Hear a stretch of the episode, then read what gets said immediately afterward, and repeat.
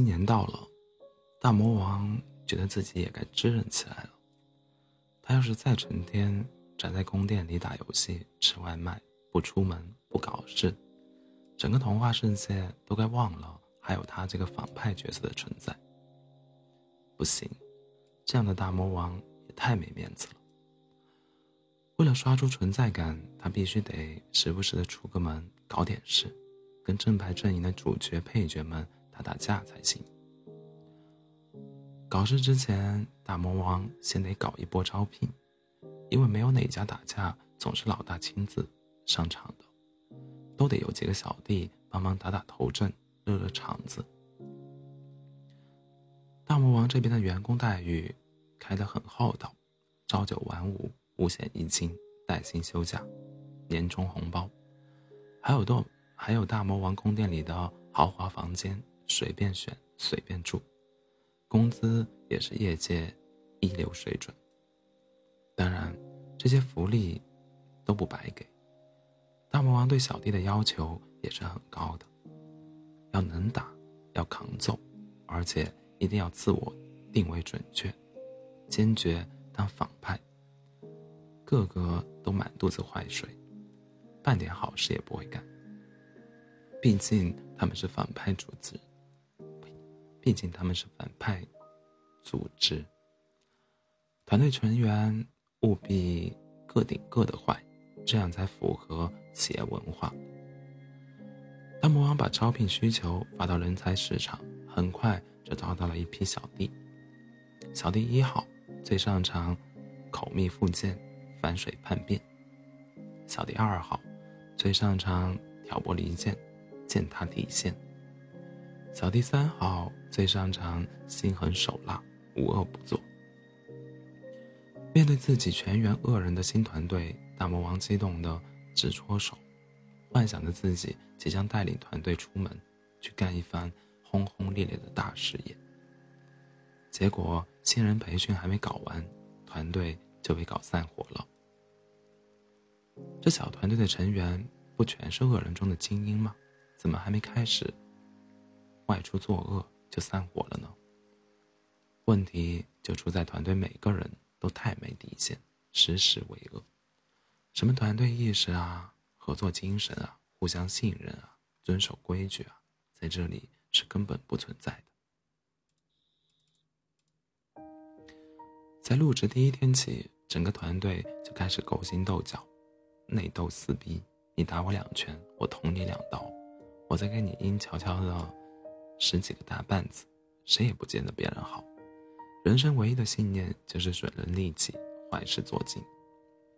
连身为老板的大魔王自己也被反骨仔小弟们疯狂背刺了十七八回，背上的刀剑插戟插得跟个大刺猬似的。更别提入职才三天。整个团队就出了一半的小弟当叛徒、当奸细、当卧底。这种不靠谱的团队怎么可能搞得好嘛？大魔王被吓得瑟瑟发抖，他赶紧拿出自己的小猪存钱罐，给每个人都发了足足够的遣散费，忙不迭的把那些糟心的小弟们都打发走，就地解散了整个团队。嗯。看来先前的招聘标准不对。大魔王认真的反复复盘反思，总结经验。他想，哪怕是想搞好一个反派团队，也得招些有底线、有追求的反派小弟。他们得愿意团结一致对付正派，不然我就要成为这倒霉团队的第一个受害者了。于是，大魔王修改了自己的招聘要求。并很快的从人才市场招聘了到了第二批小弟。小弟四号最擅长刀枪棍棒，力战到底；扫地五号最擅长使毒下药，咒语、巫术咒语；扫地六号最擅长死缠烂打，拳夹脚拳打脚踢。而且新团队里的每个人都还有。都有想要和正派干架的满腔热血，保证不背刺，不叛变。大魔王愉快地为新团队订了个豪华温泉旅行搞团建。他跟自己的他跟自己的小黄鸭玩具一起泡在温泉池子里，还美滋滋的想：有这等勇猛小弟追随，我还怕做不成全剧第一大反派。但事态发展依然和大魔王的预想有些出入。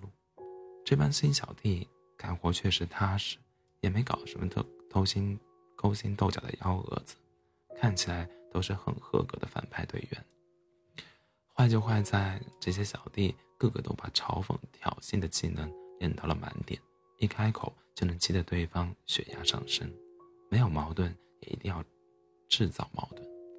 每次出场必然把仇恨拉满，这样的搞法，团队每次出门都能再搞出来百八十个新对手，这导致他们的对手数量跟滚雪球一样越滚越大。一周工作七天，一天工作二十四小时都打不完啊！看着自己宫殿外排号等着上门砸场子的各路人马。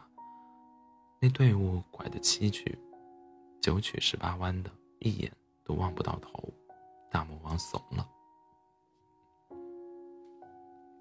天天这样加班打架，真的是遭不住啊！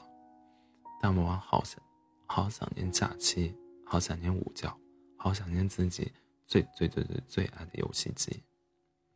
他现在甚至连出去遛狗的时间都没有了，这根本不是他这种死宅想要的生活。他必须承认自己对工作的热爱再没有那么多，自己对工作的热热爱才没有那么多。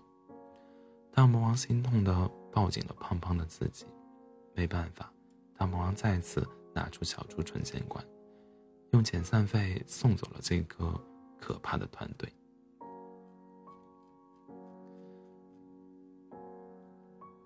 痛定思痛。大魔王决定再修改一下发掘人才市场的招聘条件。这一次，他打算招些懂礼貌、心胸广、修养好、格局大、值得信赖、尊重规则、富有团队精神、乐于互相帮助的新员工。而招来的新团队也确实符合大魔王的新要求。小弟七号下岗王子再就业。最擅长正气凛然，锄强扶弱。小弟八号下岗骑士在就业，最擅长除暴安良，打抱不平。小弟九号下岗勇士在就业，最擅长见义勇为，行侠仗义。这一回团队终于消停了，大家一团和气，没有谁在家里搞内斗，也没有谁去外面拉仇恨。每个小弟都是很靠谱的人。